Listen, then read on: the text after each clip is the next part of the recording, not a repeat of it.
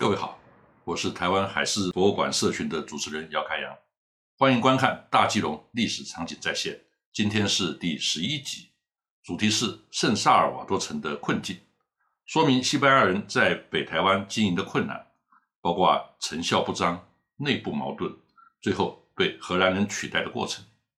和其他各集一样，本节目除了有丰富的故事，还有更多我自己所绘制的历史场景再现的插画。来创造沉浸式的体验，这是我们节目的特色，是别人所没有的。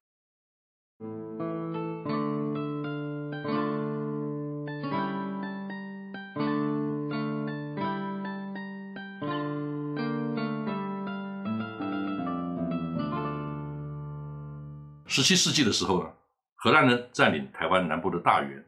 西班牙人占领台湾北部的基隆和淡水。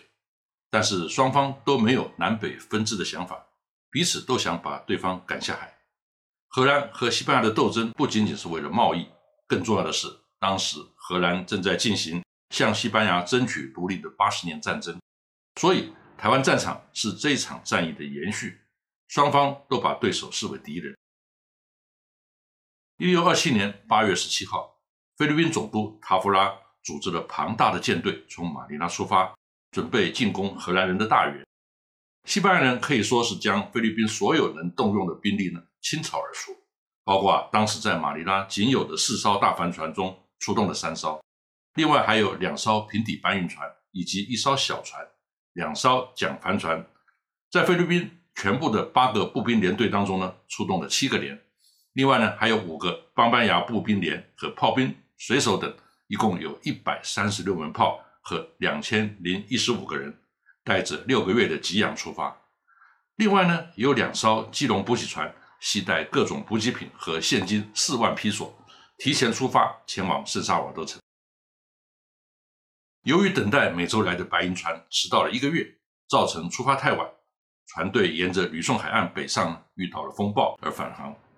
西班牙人的这次行动呢，不但一无所获，反而遭受人力和物力的重大损失。从此再也没有力量对大元发动类似的军事行动。至于提前出发前往基隆的两艘补给船，由于风向不对，却意外的飘到了澎湖，受到了当地明朝守军的接待。明朝官员表示呢，希望西班牙人前去攻打荷兰人的大元。这两艘船回航的时候呢，经过大元，最后在吕宋岛的海岸呢发生了海难。由于这次的接触，让西班牙人获得一个印象。觉得呢，能够和中国产生某种合作关系，联合来打击荷兰人和发展贸易。一六二八年初呢，有中国的官员来基隆访问。一六二九年，新任的长官加拉措乘补给船来基隆上任，接着呢，他就携带马尼拉总督的信去福州拜见当地福建的中国官员。西班牙人很羡慕葡萄牙人在澳门能够就近和广东发展贸易关系。以为呢这个模式在福州呢也可以复制，但是呢一直没有办法有进展。之后呢福建的对外贸易被郑芝龙掌握了，福建官方呢也就没有办法对西班牙人做出任何的承诺了。西班牙人占领基隆岛的第二年呢，荷兰人在日本的长崎呢得到了消息，说中国帆船从马尼拉载着石灰石和其他的物资去基隆新建堡垒。巴达维亚方面呢下令大元派出舰队。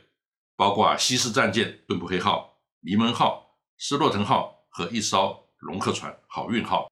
在一六二九年的八月，对西班牙人的淡水和基隆呢进行了侦查。若是有机会呢，也不排除发动军事入侵行动。“顿布黑号”在八月十三号进入淡水河口，发现呢被竹篱围起的圣多明欧堡，河面上有一艘甲防船、一艘快船以及四艘龙客船。十五号的清晨，东布黑号率领舰队深入敌阵，西班牙军的炮台和桨帆船呢对他们开炮，造成斯洛滕号的冯凡公死亡，首席商务员和好运号的领航员呢腿被打断，木匠的膝盖呢被打碎，船也搁浅了。到了黄昏涨潮之后呢才脱困，这可以说是台湾信史记录上的第一次海战。在淡水出场败绩的荷兰舰队呢。十八号来到基隆港下锚，荷兰人观察到用石头建造的方形堡垒，在面水的城墙呢有六到七门炮，那个就是圣萨尔瓦多城。当时呢只有圣安当大人堡完工。荷兰人还观察到山顶有一个据点，那个呢就是看守堡。不过由于岛屿的地形呢把港内给挡住了，没有办法看到里面停泊的船只。于是呢，龙河船好运号就冒险混入港内呢，观察到在圣安当大人堡的前面停泊了两艘桨帆船，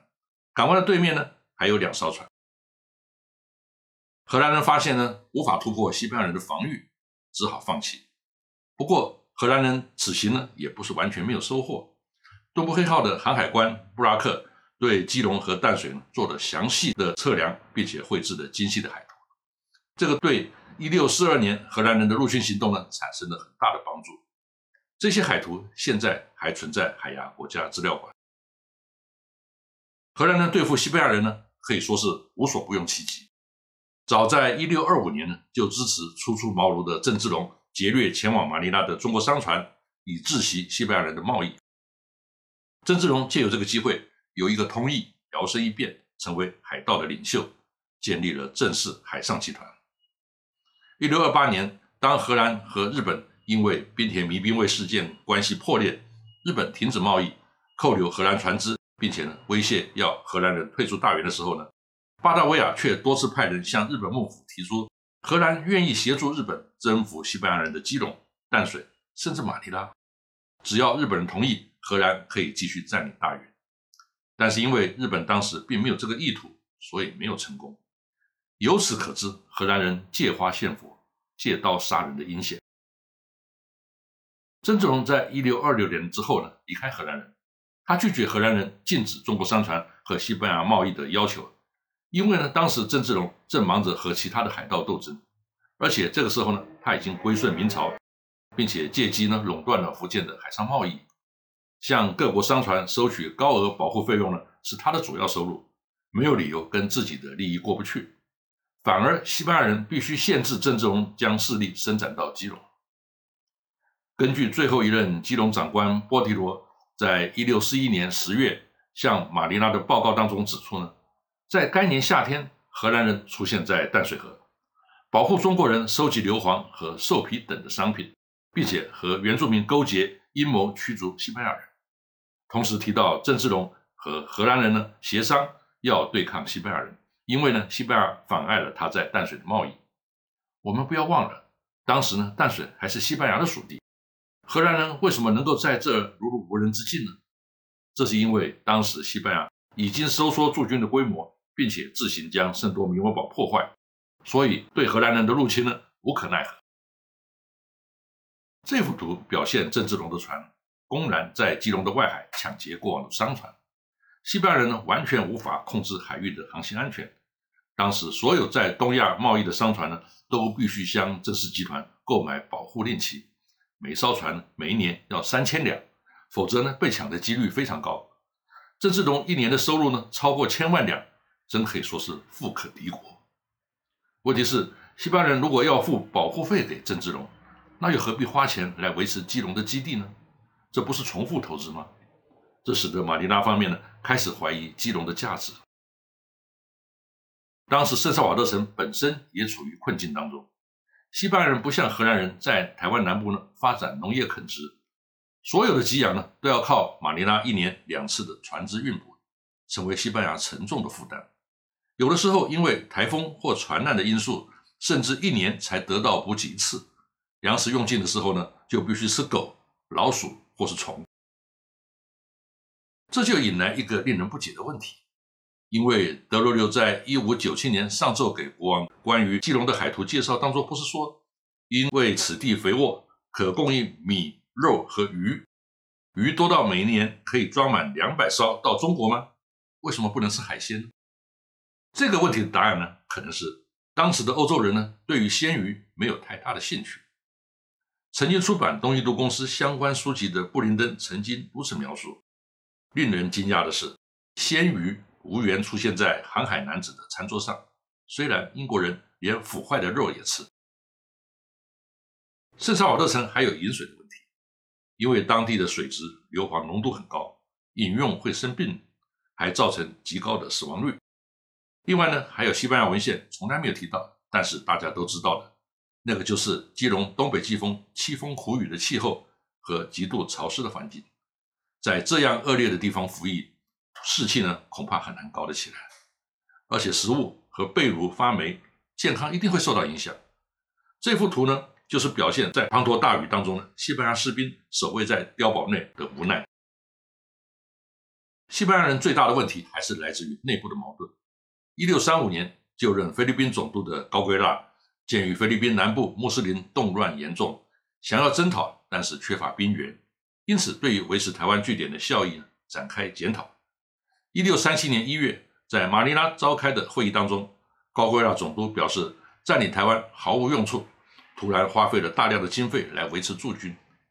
当时西班牙人占领基隆呢，已经十一年，驻军三百名，一共花费了五十万批索。但是呢，每年的财政收益呢不超过两千批索，成本效益完全不成比例。他认为呢，不如占领海南岛的一个港口，不但更靠近中国，而且运输成本和军事开销呢都比较低。其实西班牙当局已经发现，有许多中国商人被白银吸引呢，用龙客船满载货品呢来马尼拉交易。这种方式呢，远比西班牙人自己在台湾设立据点来的划算。因为不需要维持基隆驻军的成本，不必理会中国的海禁政策，更不用承担海盗抢劫和海难损失的风险。甚至最重要的传教事业呢，也不如预期。首先，台湾著名信教的人很少，以汉人为例呢，扣除小孩呢不到一百人，而且信教的目的呢是为了卖鱼给西班牙人。他认为台湾著名的信仰呢难以改变。其次，高圭拉认为对日本传教。也已经不可能，就算要继续传教，琉球的位置呢，也比台湾更适合。